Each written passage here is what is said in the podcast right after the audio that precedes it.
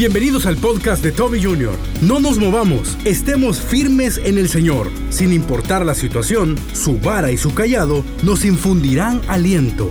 Todo lo podemos en Cristo que nos fortalece. Es que, pastor, estos procesos que yo estoy atravesando nos han hecho retroceder, nos han cambiado de área, han cambiado los grupos, han cambiado los equipos. Le digo, Dios te ha puesto por cabeza y no por cola. Tranquilo, no te vayas a mover, no vayas a retroceder. Continúa con nosotros y escucha el final de tu fracaso. Filipenses capítulo 4 y sé que usted ha escuchado este versículo por mucho tiempo y dice, todo lo puedo en Cristo que me fortalece. ¿Lo podemos repetir una vez más? Todo lo puedo en Cristo que me fortalece. Es importante reconocer el rol de Cristo en nuestras vidas y saber lo que la Biblia dice. Separado de Él, los creyentes, los hombres y toda creación, nada podemos hacer. Dígalo conmigo, nada podemos hacer. Oremos al Señor Padre, suplicamos que esta mañana nos hables al corazón. Que bendigas a nuestra hermana Patty allá en New Jersey, en Nuevas Alturas, celebrando ese aniversario de Mujeres de Fe. Gracias por las congregaciones misioneras en el mundo. Y gracias por tu palabra, la Biblia, y por tu Espíritu Santo que nos guiará, Señor, en este momento a entender tus propósitos. En Cristo Jesús lo pedimos todo y la iglesia dice, amén. Pueden sentarse amigos y hermanos. Cuando usted lea Filipenses, quiero que piense en aliento. Diga conmigo, en aliento. En el año 60-62 después de Cristo, después de la muerte y resurrección de Cristo, se escribe Filipenses. Y el propósito es llevar aliento a una iglesia maravillosa. Muchos mencionan que era fulano, pero los teólogos afirman que es el apóstol Pablo. Diga conmigo el apóstol Pablo. Apóstol es enviado. Apóstol significa enviado, apóstolón o apostolois. Pues este enviado hoy nos quiere recordar que los hijos de Dios debemos de vivir con aliento. Diga conmigo, con aliento. Entonces, si usted ha perdido la gana de vivir, ha perdido la gana de comer, eso sí es grave. Dicen que enfermo que come no se muere. Repeat after me, por favor. No, algunas hermanas sí no lo han perdido. Todo lo que ven se comen. Pero ese es otro tema. A ver, enfermo que come no se muere necesitamos recuperar el aliento. ¿Y qué hacemos?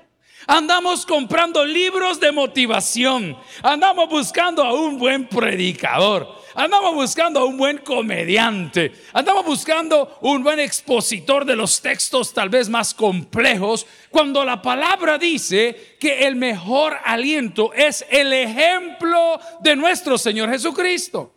Que no renunció. Que no retrocedió que no se rindió porque Dios le había dado promesa. Diga conmigo, porque Dios le había dado promesa. Y para que se recuerden a la hermana Patti, le voy a decir, cuidado. Tenía que decirlo, ni un amén. cuidado. Dios le había dado promesa. ¿Qué le había dado Dios? Y la primer promesa y la más importante que Él te dio a ti y me dio a mí es para que todo aquel que en Él cree no se pierda más, tenga vida eterna. Con solo eso usted tiene ánimo. Con solo eso usted sabe que la tribulación por donde está pasando no le va a vencer. Con solo eso yo puedo sonreír, aun cuando veo a mis enemigos pisoteándome, que mis enemigos no están fuera. Mis enemigos están en mi cabeza. Mis enemigos están en mi corazón. Muchas veces mis enemigos están en mi entorno. ¿Y quiénes son mis enemigos? Los que aplauden mis errores, y lo digo en mi idioma, mis animaladas. Los que no me confrontan. Los que callan cuando ven mis errores sabedores que puedo tropezar más adelante. Tus enemigos no son los que te desean el mal. Esos ya fueron vencidos en la cruz del Calvario. Tus enemigos son aquellos pensamientos que permites que habiten en tu corazón y mente sin ninguna razón. La depresión está a la vuelta de la esquina y yo quiero hablarle de hombres en la Biblia que se han deprimido. Muchos. No, no es pecado deprimirse, es pecado vivir deprimido. Como que no hay esperanza, como que no hay salida. Filipenses me está diciendo que Él me infunde aliento. Diga conmigo, Dios me infunde aliento. Pero ¿cómo lo hace Dios? A través de Cristo. Yo no lo siento porque no estoy cerca de Cristo. Yo no lo siento porque no conozco a Jesús. El otro día en un incidente terrible que sucedió en nuestro país, El Salvador, en el deporte del fútbol, vimos a una doctora, eso yo lo vi en redes, no puedo dar fe que sea verdad o mentira. Pero salió la toma o las tomas de una doctora que tenía una camiseta del equipo contrario y estaba ubicada en el lado contrario del estadio, de la barra contraria de los que se estaban enfrentando. Y de repente cuando la crisis surge, esa mujer inmediatamente, aún con la misma camiseta del otro equipo contrario, se atraviesa por la cancha a ayudar pero cuando vio que la cosa era peligrosa, dice el reportaje de redes sociales, porque no puedo dar fe, se cambió su camiseta y efectivamente en otras fotos sale con ya con otra camiseta del equipo ayudando. Pues te tengo una noticia. Dios comenzó con una camiseta como Dios en el Antiguo Testamento y al ver que la gente no lo atendía, y que la gente se seguía perdiendo, mandó a su hijo unigénito y se cambió de camisa para que diga lo que dice su texto sagrado, para que todo aquel que en él cree que le dije no se pierda, más tenga que vida eterna. Mire qué lindo es Dios. Dios te dice en esta mañana, todo es posible. Dígalo conmigo, todo es posible. ¿A quién? Al que puede creer. Pero claro, todo es cuesta arriba. Yo tengo uno de mis hijos que me cuesta educarlo y le digo, te pido que digas cosas positivas. Porque si va entrando a la casa, qué cansado estoy. Si se siente en el comedor, qué calor está haciendo. Si le sirven de comer, este alimento está frío. Si va a su dormitorio, a mí no me han hecho limpieza. Si ve su ropa, a mí no me han lavado la ropa. Le digo, mira, vos más pareces hijo del diablo que mío. Porque solo cosas negativas podés decir. ¿Alguien conoce a alguien así aquí? Claro, ve a su vecino, de él estoy hablando. Solo cosas negativas. Mire, a mí me dio un poco de coraje ver que estamos ahorita en mucha más calma que como estábamos y pareciera que hay personas que se dedican solo a despotricar de, por cualquier cosa. Yo a estas personas les pongo un paro bien fácil. Mostrame tú como persona natural ¿Qué has hecho tú por tener un país como el que hoy tenemos? Si tú no has hecho nada, porque no has hecho nada por la sociedad, sino te has servido de la sociedad, ¿qué es lo que tienes que decir? Por el amor de Dios, sea positivo. Y le voy a contar algo. Hay dos maneras como Dios nos da aliento. La primera es el ruaj. Diga conmigo, el ruaj. ¿Y qué es el ruaj? El aliento de vida. Y sopló Dios su aliento de vida, su ruaj. Y hay una segunda manera como Dios nos da aliento. Y lo dice el Salmo 23. ¿Quiere ir conmigo? La palabra del Señor en ese salmo nos dice cuál es la segunda manera. Y usted dice, es que a mí Dios no me anima, es que a mí Dios no me escucha. Salmos 23, usted conoce, traje mi Biblia histórica, dice, Jehová es mi pastor y nada me faltará. En lugares de delicados pastos me hará descansar, junto a aguas de reposo me pastorará, confortará mi alma, me guiará por sendas de justicia por amor de su nombre. Aunque ande en valle de sombra de muerte, no temeré mal alguno porque tú estarás conmigo, tu vara y tu callado me infundirán, que dice la palabra, vaya. O sea que la gran cinchaseada que te están metiendo hoy es porque Dios te está dando aliento. No es porque Dios esté enojado contigo. Es porque su vara y su callado te infundirán. Si ese aplauso es para Dios, déselo de corazón. Fíjese bien, lo primero que Dios te da es el ruach, el soplo de vida y sopló vida en ellos. El aliento de Dios. Y el segundo es su bar y su callado. Pero hay gente que huye. Es la salida más fácil. Cuando regañas a tu hijo entre los 15 a los 19, 25 años, ¿qué es lo primero que te amenazan? Me voy a ir de la casa. Y yo que estoy orando y no se van. Ya tengo otras funciones, un sauna voy a montar ahí, no me importa.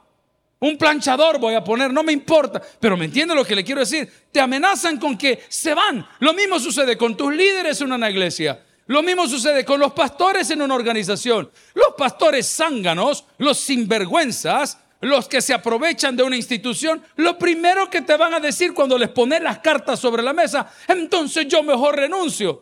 Claro, porque no pueden dar la cara por todos sus hechos. Claro, porque no pueden transparentar sus finanzas.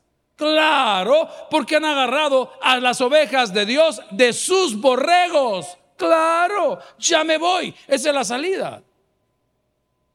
Pero dice la palabra del Señor que el Padre, quien ama, corrige a sus hijos. ¿Sabes por qué muchas veces nos caen varas y, callados en la espalda?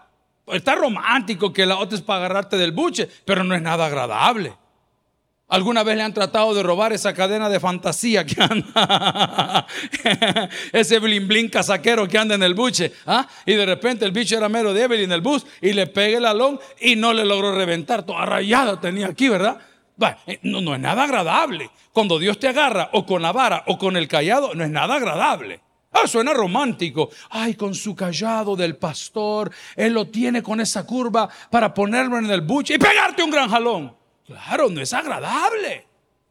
Al rato andas con turtícolis. A ver, ¿por qué? Del gran jalón. ¿Y la vara para qué es?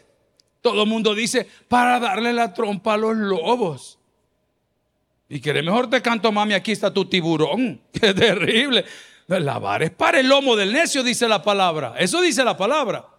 Entonces, quiero hacer notar que el ruaje, el hálito de vida que Dios te da a través de los filipenses, todo lo puedo en Cristo que me fortalece. Número uno, te lo da con su Espíritu Santo. Pero número dos, como te ama y te escogió antes de la fundación del mundo, y voy a ponerme apretadito, y te predestinó para las cosas que Él te escogió, te va a corregir. No te canses de la disciplina del Señor, dice la palabra. No te canses de la disciplina del Señor. Yo puse una publicación que hay que traducir, unas palabritas chiquitas, y decía, mi mayor motivación es la gente que no cree en mí. ¿Lo quiere repetir conmigo? Mi mayor motivación es la gente que no cree en mí. Usted debe de ser amable con los malcriados, debe de ser maravilloso con los tacaños. Usted debe de tratar a la gente de otra manera para que la gente diga, ¿y este qué es lo que tiene? Le cuento una ilustración. Ron Pierce, que está de visita con nosotros de Canadá, es un misionero que fue preparado para ir a la guerra de Vietnam.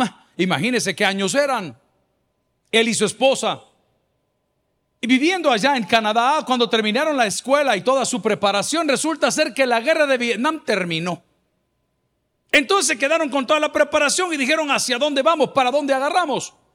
Y abrieron campos misioneros a través de una Um, institución que se llama Empower Ministries, que sería ministerios de empoderamiento, y hoy están presentes en 50 países.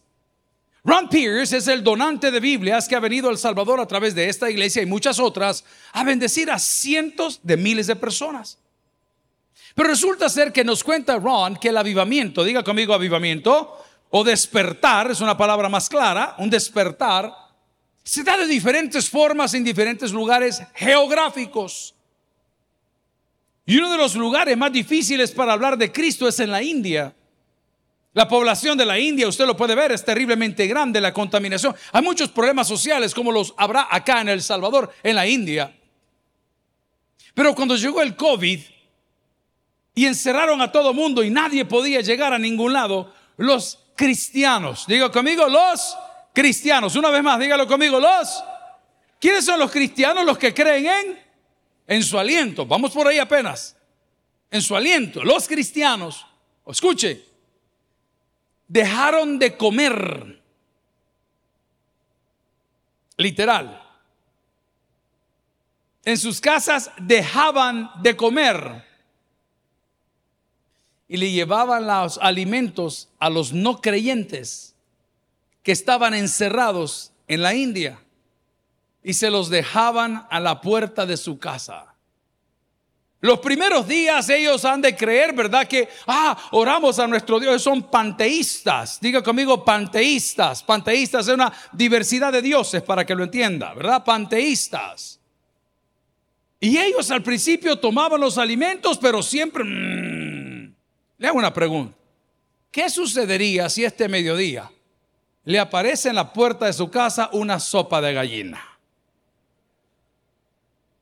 La madre promedio diría, oremos y comámosla. ¿Ah? La Finucci, ¿ah? la Finucci es la que vive el tercer piso para arriba. ¿Ah? ¿Qué haría la Finucci? Quizás tiene bocado. Eso no lo van a entender fuera del Salvador. Quizás esté envenenada. Pero llega el segundo día a la hora del almuerzo y encuentra una carnita asada y un rimero de tortilla. ¿Qué haría la madre promedio? Mira, hay niñas que no han dejado esto aquí, pero yo no sé de quién es. Por si la llegaban a traer confundida.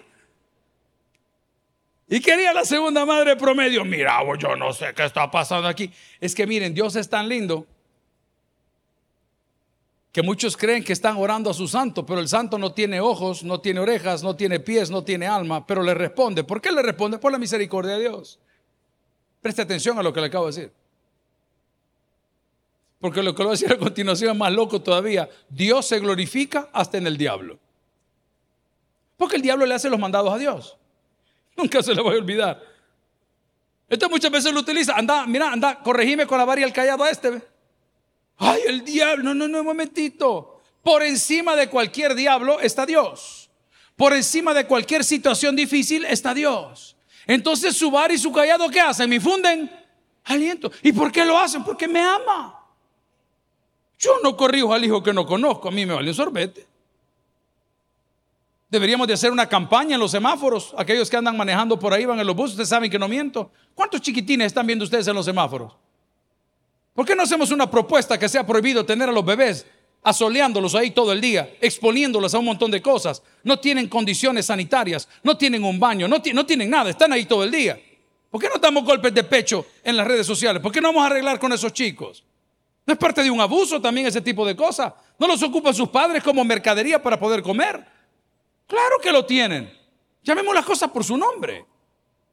Pero cuando el tentador llega a ti, te comienza a golpear, muchas veces tú te quejas contra el tentador, pero no le das gracias a Dios por esa corrección que te está llegando. Hacemos una pausa en nuestro podcast. Si quieres seguir aprendiendo más de la palabra del Señor, te invitamos a que sigas al pastor Toby Jr. en sus redes sociales, Twitter e Instagram como Toby Jr. Taver. En Facebook, búscalo como Toby Jr. Y puedes visitar también su canal de YouTube, Toby Jr. TV. Continuamos con más del podcast del pastor Toby Jr. Filipenses capítulo 4 nos recuerda que Dios pone en nosotros el aliento de vida, el ruaj cuando nosotros nacemos, y su vara y su callado, porque ellas también nos infunden aliento. Dice la palabra del Señor en 1 Corintios capítulo 15, versículo 57. Una vez más el apóstol Pablo está hablando y dice, más gracias sean dadas a Dios, que nos da la victoria por medio de nuestro Señor Jesucristo. ¿Alguien dice amén ese texto? Démosle gracias a Dios. Es por eso que nosotros decimos a cualquier situación, amén. Porque la victoria viene a través de Cristo. Quiero recordarle que el símbolo de la victoria más emblemático de todos los tiempos hasta que Cristo venga es la resurrección de Cristo contra viento y marea, contra la misma muerte, contra todo, es la resurrección de Cristo. Entonces el día de hoy nosotros podemos inspirarnos, recuperar el aliento cuando vemos el ejemplo de Cristo. Les conté algo, es un comentarista bíblico de una tradición antigua. Hago la aclaración. Les comentaba el día miércoles en un paréntesis que cuando Cristo sube a la cruz del Calvario o lo colocan en la cruz del Calvario, aunque digo sube porque Él dice que Él pone su vida y Él la quita. A Él no lo pone nadie. ¿Alguien dice amén esa palabra? Perfecto. Muchos creemos que la cruz era extremadamente alta. Y creemos que la cruz así lo veían para arriba. Bueno, le voy a contar algo que dicen los salmos. Dice, los perros lamieron mis heridas. Son datos dignos de analizar. ¿Qué altura tiene un perro promedio? ¿Qué altura tiene un perro promedio para poder lamer o lamber las benditas ah, heridas de una persona? Solo para que vea los datos importantes. Número dos. ¿Se recuerda que él dijo, tengo sed? Diga conmigo, tengo. Ok. ¿Y qué le dieron? Ponga atención a este dato. Terrible. En la antigüedad, los romanos tenían sus baños como de piedra lo más cercano a un baño de hoyo o de fosa que tenemos en El Salvador, tal cual usted lo ve. Cuando usted va a Cesarea Marítima, Israel, que está el canal de agua más largo, más de un kilómetro, donde el agua bajaba de una manera impresionante, ahí están en el hipódromo esos baños romanos, de los cuales les hablo, como estuvieron en muchos otros lugares. Ahí en el teatro de Cesarea Marítima hay una puerta que se llama el vomitorium. Y específicamente la palabra se lo acaba de decir que era, el vomitorium. ¿Y qué era? Se plagaban de guaro, de todo, de comida, llegaban a ese lugar, vomitaban y volvían. A seguir con el zafarrancho. Pues en los baños, ellos mantenían una brocha, una esponja, una escoba en un barril que tenía ese líquido que le dieron a Cristo. ¿Qué líquido le dieron? Vinagre. Cuando ellos terminaban de descargar, agarraban esa escobilla, eso del vinagre, y con eso ellos se terminaban de limpiar. Y la escobilla volvía al mismo lugar. Ahora haga la analogía. Cuando el Señor en la cruz dice, tengo sed. Dice que llevaron con una esponja. Wow, es terrible. Cuando pienses en estas cosas que son hasta asquerosamente feas, solo que quisiera que, que pienses en el amor que Dios te tuvo a ti a través de Cristo. Y el amor que te tuvo Cristo como para permitirte que hagas con tu vida lo que tú quieras. Y el precio que pagó Cristo como para que hagamos de esto una fiesta. Y el precio que Cristo pagó por cada uno de los que Él mismo escogió, como lo dice su palabra, como vasos de honra. Ese es el precio que pagó. Pero a pesar de eso, nunca se rindió. Porque tenía la promesa de Dios. Diga conmigo, tenía la promesa de Dios. Y nosotros tenemos una promesa. Y la promesa es que vamos a tener en Cristo vida eterna. ¿Alguien tiene ese regalo de Dios el día de hoy? Amén. Entonces cuando las cosas se pongan terribles y cuando usted sienta que no puede respirar y cuando usted sienta que las cosas van de retroceso, quiero que piense en esa promesa. Yo le pregunto a la gente allá en Estados Unidos, cuando he tenido el privilegio de predicarles, hermano, ¿y usted cómo llegó? Ay, pastor, me dice, nosotros cruzamos por tal desierto, nosotros pasamos por tal frontera, nosotros nos venimos en un bus, nosotros tomamos no sé qué auto, y la gente tiene experiencias horribles. Y le digo, cuéntame, ¿cómo era esa caminata por el desierto? Mire, me dijo, vimos gente quedarse, vimos gente morir, vimos gente que lo picaron algunas serpientes otros se llagaron los pies, otros ya a punto de llegar al pasar por ese bendito río, pastor, la corriente es demasiado fuerte. Cuentan unas experiencias tan duras. Y le digo, ¿y tú cómo lo lograste? Y esto es lo que casi siempre la mayoría me dicen, el deseo de salir adelante. Dígalo conmigo, el deseo de salir adelante. Yo estoy muy contento el día de hoy en esta predicación de las 7 de la mañana porque estoy seguro que las personas que están aquí sentadas escuchando el Evangelio de Cristo tienen el ferviente deseo de salir adelante. Vinieron para que Dios le dé una palabra, para que le diga, hey hijo, usted puede seguir luchando, usted puede seguir adelante aún en su situación. Usted puede decir, sí, la cita hablaba con otro conocido por ahí, colega, y me decía, es que pastor, estos procesos que yo estoy atravesando nos han hecho retroceder, nos han cambiado de área, han cambiado los grupos, han cambiado los equipos. Y le digo, Dios te ha puesto por cabeza y no por cola. Tranquilo, no te vayas a mover, no vayas a retroceder.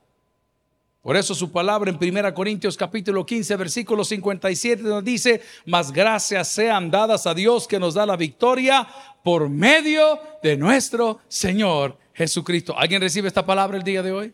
Amigos y hermanos, Filipenses no solamente nos da aliento, Filipenses nos da firmeza. Diga conmigo, Filipenses nos da firmeza. Lo que usted necesita en un momento de tribulación es estar firme. Y cuando le digo estar firme es porque sabe que se van a levantar guerras. La palabra en Filipenses capítulo 4 versículo 1 nos habla de que debemos de regocijarnos siempre. Y dice la palabra así que hermanos míos, amados deseados, gozo y corona mía, estad así firmes. Estad así como dice, firmes en el Señor. No se mueva de la casa de Dios. No se mueva de su lectura bíblica. No se mueva de su ministerio. No se mueva de su trabajo, hombre. Yo trato de aconsejar al que me pregunta y de guiar al que lo permite. Y esta semana un buen amigo estaba atravesando un proceso en su empresa. Y el supervisor se había portado extremadamente mal. Casi que era un acoso ya personal, pegándole solo al mismo, solo al mismo, solo al mismo. Él decía, te tengo en la mira, ya sé cómo vas, mira tal cosa, mira por aquí, mira por allá. Yo le decía a este michero, no vayas a renunciar, no vayas a renunciar. Nuestro pastor general nos enseñó que a los trabajos no se renuncia. Y decía, y si lo despiden, siga llegando de gratis. Y si lo sacan, decía el pastor, que lo saquen con el escritorio. Amén. Así decía el pastor. Usted siga llegando, siéntese enfrente al jefe. Eso decía, ¿cuánto lo recuerdan? Así decía el patrón. Yo le decía a este amigo, solo recordando a mi pastor. No vayas a renunciar. No, el día que le dieron su tiempo porque hacen una reunión tipo los americanos. Los americanos tienen una manera clásica de ser. Yo siempre lo he dicho y perdón si ofendo. Ellos no tienen amigos, tienen aliados. Pero esa onda de amistad yo no lo creo nunca. Pero voy al punto. Yo tenía un jefe allá en los Estados Unidos que me decía, oh Edgar, we are going to have to let you go. Oh Edgar, te vamos a tener que dejar ir. Me estaban echando. Y yo le decía, pero si yo no me quiero ir. No, no, no. Tú tienes mejores metas en tu vida que trabajar en esta empresa pero si yo necesito mi trabajo. No, pero sabemos que tus sueños son más grandes que nuestra empresa. Al final ya me llevaban por la puerta. Son terribles. Pero ¿por qué les cuento esto? Porque le dije al amigo, no renuncies, no renuncies. Ya cuando el jefe se empachó y lo sentó con la de recursos humanos, que se llaman departamentos de consolidación. Preste atención al dato. Consolidan al que trabaja la empresa con el empleador o con el que está empleado. Lindo. Resulta que cuando ya le habían hecho su cartita y le pusieron sus volados, como que el jefe reaccionó. Primero vino la humillada, que es la que pocos aguantamos. ¿Cuántos dicen amén conmigo el día de hoy? Si pocos aguantamos, no, es, normal. Mira, fulano, este, aquí la empresa, quita tu tiempo. Y usted por dentro, es más, que le quede el tiempo y que le quede todo. Y yo nunca quise venir aquí y fui su amante por tonta. Típica. Pero voy al punto. ¿Y sabe qué pasó con el jefe después que eso? Se cumplió lo que dice el texto. Humillaos, pues, bajo la poderosa mano de Dios para que Él os exalte cuando fuere el tiempo. ¿Alguien lo ha leído? Dígame un fuerte amén. Lo estamos parafraseando. Pero oiga lo que le digo. Y al terminar la operación, que le dijeron, mira, que te vas, que aquí está tu tiempo, que recursos humanos, que consolidación, aquí está tu cheque, que muchas gracias por tu servicio. No pudo. No pudo porque Dios toca corazones, hermano. Una cosa es que tu marido te haga la vida imposible y otra cosa es que lo imposible lo haga Dios. Son dos cosas diferentes. Déjalo que tope Me encanta. Déjalo que sea el Señor. ¿Ah? Ese tu hijo que te anda quitando el sueño, ya lo vamos a ir a ver a la Bartolina. Ahí me das el nombre. Dame el nombre, ahí vamos a ir, vamos a, ir a por él. No te preocupes. Una cosa es que tú no lo pudiste cambiar. Dios cambia lo que quiere. Es más, e, Él hace cosas nuevas. Y cuando le están entregando el cheque a la persona, retrocede el jefe a la oficina, mete la cabeza y le dice, eh, mira, este, pero hay una oportunidad en ventas para vos. A ver si la querés tomar. Y le digo a mi amigo, ¿qué le contestaste? No quiero, me dijo. Así me dijo. Fíjate, andaba enojada. no quiero, le digo. ¿Y por qué no lo tomaste? Le digo yo, le hubiera dado la lección de su vida, porque Dios a ti te mostró su aporte. ¿Cómo? Tu jefe que te acababa de echar, tres minutos más tarde te estaba contratando para otra plaza. Amigo y hermano, quiero decirte en esta mañana que tú y yo podemos leer Filipenses 4:13, donde dice, todo lo puedo en Cristo que me fortalece. Me fortalece con su aliento de vida. Me fortalece con la vara. Me fortalece con el callado. Me fortalece con su presencia. Me fortalece con su palabra. Me fortalece con su presencia. Pero Él requiere una sola cosa. Filipenses 4.1 o 4.2 4.1 dice, así que hermanos míos, amados y deseados, gozo y corona mía, estad así firmes en el Señor, coma, amados. No se mueva, hermano. No se mueva del lugar donde Dios lo puso. No se mueva del lugar donde Dios lo llamó. Muchas personas han optado en los últimos días por cambiar de identidad. Muchas personas han optado en los últimos días por cambiar sus preferencias sexuales. Y yo no le voy a criticar. Mi deseo es guiarle. Mi deseo es darle una propuesta. Y quiero decirle que nadie lo va a apreciar más de como Dios lo hizo. Preste atención a lo que acabo de decir. Nadie lo va a apreciar más de como Dios lo hizo. ¿Qué significa esto? Póngale coco. Que usted fue diseñado varón o fue diseñado mujer. Y Dios tenía su media naranja. ¿Se acuerda aquel corito? Tú mi complemento, mi media naranja. La fe, ¿no se acuerdan de ella? Ok, usted ya tiene la mitad diseñada por Dios. Pero de repente usted amanece siendo naranja y dice, ay, hoy me siento mango. Ah, vaya. Hoy ya no es naranja. Y el día siguiente, ay, hoy soy como zapote. Y ahí vas hasta que terminas en paterna. Porque hay 36 estilos de sentimiento. Preste atención a las palabras. No le critico, le estoy ofreciendo un consejo. Si Dios lo hizo así, es porque el amor a usted así le va a llegar. No me ande buscando el amor de otra manera porque va a salir bien golpeado o bien golpeada. Las personas cuando comenzamos relaciones en ese sentido, estamos buscando el amor de alguien. Por ejemplo, hay personas que no conocieron a sus abuelitos. ¿Hay alguien acá que no haya conocido a sus abuelitos?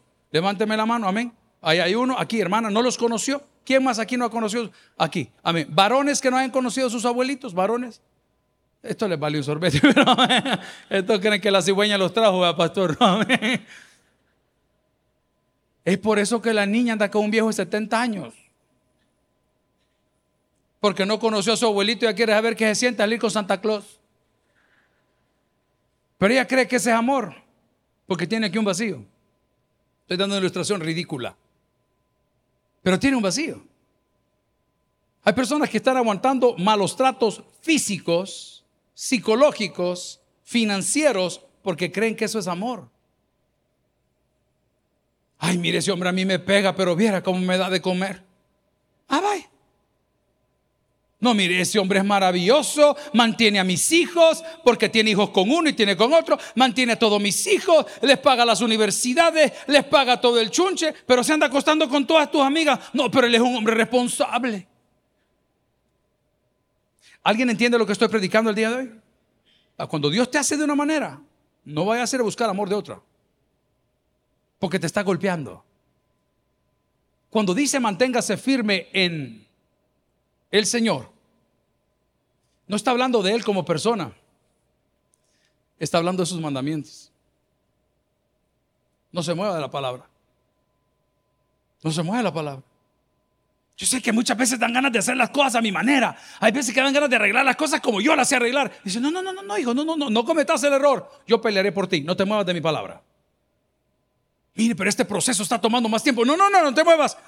Yo voy a hacerlo por ti. Vaya conmigo a la Biblia y busque otro texto de apoyo. Primera de Juan, capítulo 5, versículo 4. No Evangelio, sino Primera de Juan, capítulo 5, versículo 4. Mantenga una buena actitud porque su vara y su callado nos infundirán aliento, porque Él nos da firmeza y lo hace a través de su palabra, con su Espíritu Santo, con la oración, en la alabanza. Pero dice la palabra en primera de Juan, porque todo lo que es nacido de Dios, ¿qué hace? No le oigo, ¿qué hace? La tercera vez, ¿qué hace? Vaya.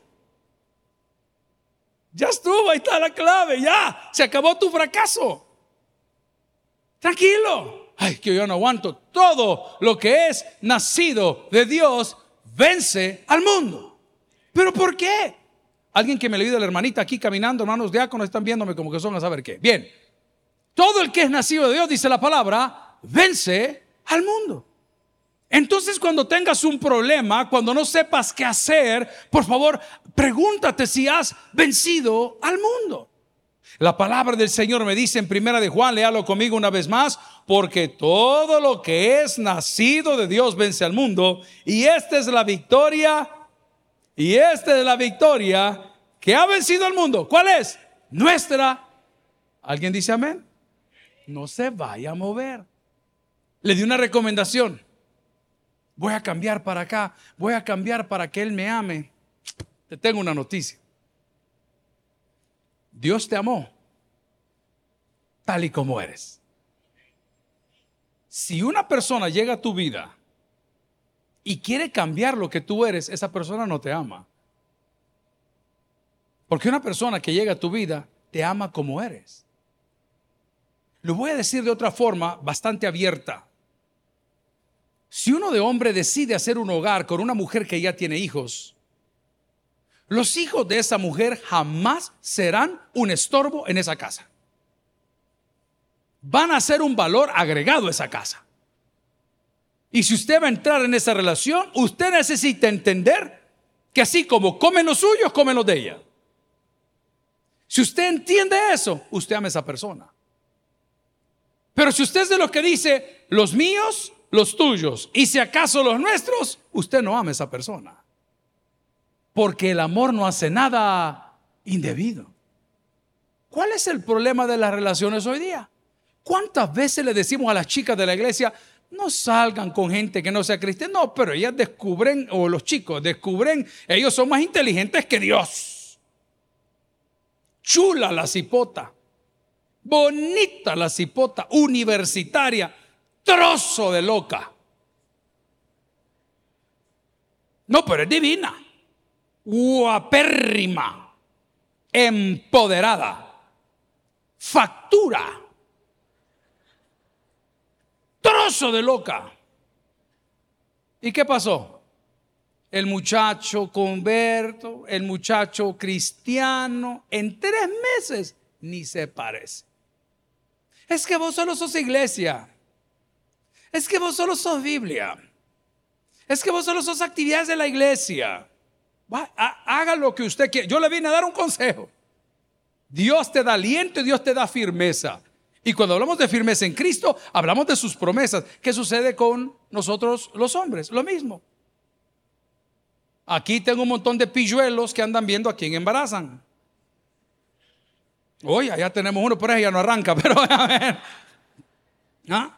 Y vienen y se disfrazan de ángeles de luz. Y se ponen un uniforme y comienzan a servir ¿Ah? Y comienzan a cantar y, y de repente están haciendo las cosas. ¿Por qué lo hacen? Porque no han nacido de nuevo. ¿Y por qué caen las hipotadas? Porque no se mantuvieron firmes. Porque están lejos de la oración, lejos de la lectura bíblica, lejos de un corazón proyectado a Dios. Hay tres señales, lo decía ayer, no quiero confundir las, los speeches. Me quedan dos minutitos, ¿me dan dos minutitos más? Dos. Hay tres señales de una iglesia en avivamiento. La primera, adora. Digo conmigo, la primera, va. ¿Cuántos alabaron al Señor esta mañana? Trozo de adoración. Yo no me quejo, no sé ni dónde se armaron estos jóvenes, son maravillosos y lo hacen muy bien. Número dos, una iglesia que ora. ¿Cuántos vinieron a las seis y media a leer el proverbio aquí a orar? ¿Cuántos vienen amaneciendo con Dios a orar? ¿Cuántos oran a medio culto cuando estamos ministrando a las personas aquí adelante? Super, check dos, check tres predica o evangeliza. Esta iglesia suya predica 24 horas al día en radio y televisión. y evangeliza todos los días del año, 365 días del año. no, me llame avivamiento. ¡Ah! No, no, no, ese es relajo. El avivamiento es palpable. Y si ese avivamiento está en ti, tú vas a poder tener el aliento de Dios, vas a poder tener firmeza en la prueba y al final de todo vas a poder tener confianza en Dios. Amigos y hermanos, Filipenses nos devuelve la confianza. Y nos dice Filipenses 4:13, si lo quiere leer conmigo, 4:13 una vez más se dice, todo lo puedo en Cristo que me fortalece. Pastor, entonces dígame, eh, ¿y qué hago con mis fracasos? Sus fracasos son oportunidades. Sus fracasos son oportunidades. Dígalo conmigo, mis fracasos son oportunidades. ¿Y oportunidad para qué? Para que Dios me infunda aliento, para que Dios me dé firmeza y para que Dios me permita a mí tener confianza en Él. Pero ¿qué debo yo hacer? Dice la palabra del Señor en Primera de Crónicas, capítulo 29, versículo 11.